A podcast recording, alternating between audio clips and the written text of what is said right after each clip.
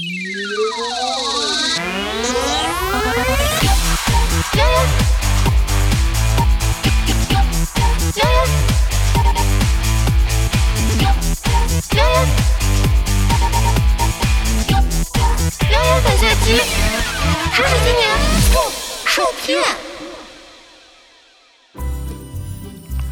一场秋雨一场寒啊中秋假期一过北京的最低气温直逼十度而去大家都哆哆嗦嗦地穿上了长袖据说东北地区的气温已经濒临零下了。然而我们大南方依旧烈日当空啊真是你在北方的艳阳里大雪纷飞我在南方的寒夜里四季如春呐。在此慰问一句北方的同学们今天你妈逼。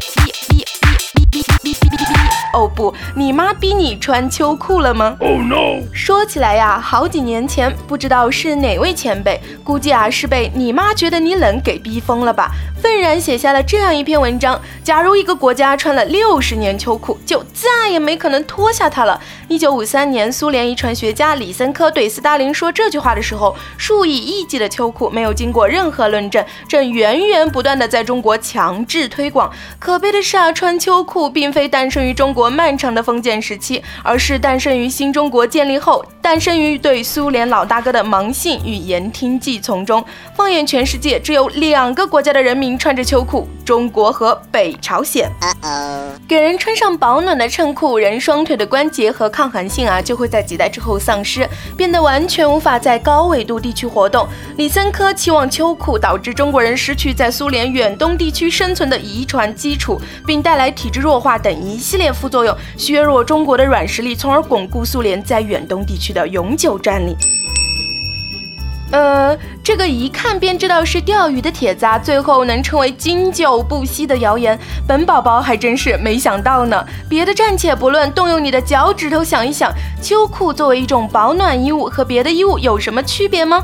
如果穿上秋裤真的有损抗寒能力，那秋衣、毛裤、羽绒服、帽子、手套、棉靴，难不成也都是阴谋？还有热抗暖气和空调呢？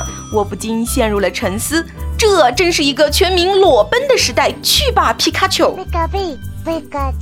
孩子啊，我知道你不想穿秋裤，但是你不穿秋裤也得讲究办法呀。这样乱写文章会给果壳宝宝增加很多的工作量，你造不？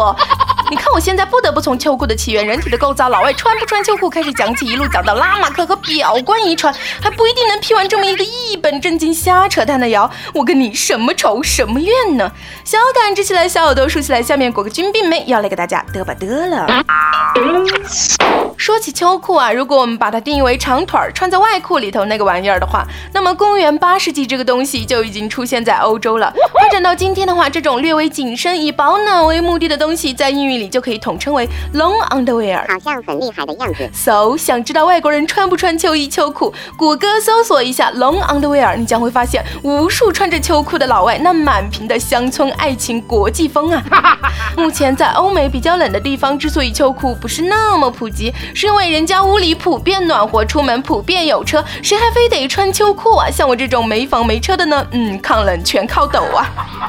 那话说回来了，秋裤真能让人失去抗寒能力？这个秋裤阴谋论说人穿秋裤六十年就没办法在寒冷地区生存了。大家大概也都熟悉“用进废退”和“获得性遗传”这两个说法吧？越用越好使，越不用越退化。这个说法呀，最早是亚里士多德说的，到了十九世纪呢，都已经成为了一个常识了。嗯，虽然现在来说也算是个常识吧，但这是个错误常识啊，亲们。这种说法只对某些特例成立，比如说我们的肌肉骨骼啥的，确实是可以通过合理的锻炼来变强大，但不正确的锻炼就是越练越报废啊。还有最简单的例子，你长期吃毒药会不会产生耐药性呢？骚年来呀，造作啊！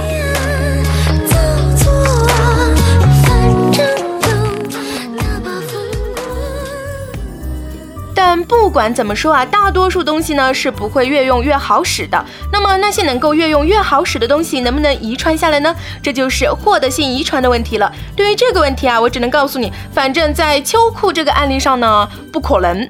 说到这里啊，我还要说说谣言里那位遗传学家李森科。这货之所以能成为权威啊，纯粹是瞎猫碰上死耗子。他推广的小麦春华技术啊，确实提高了一些产量，但根本不是因为获得性遗传啊。结果啊，他却欺负别人读书读得太少，傍上了政治势力，当上 CEO，迎娶白富美，从此走上人生巅峰，并且成功出名。接下来他干的事儿，估计也就跟学术没啥关系了。总之啊，还在默默忍受寒冷的同学们，就赶快把秋裤穿上吧，让我们一起穿着秋裤为祖国母亲庆生吧！还有听完了节目的小老婆们，你妈逼哦不，你妈逼你关注果壳了吗？I have a pen, I have an apple, uh, apple pen. I have a pen, I have pineapple.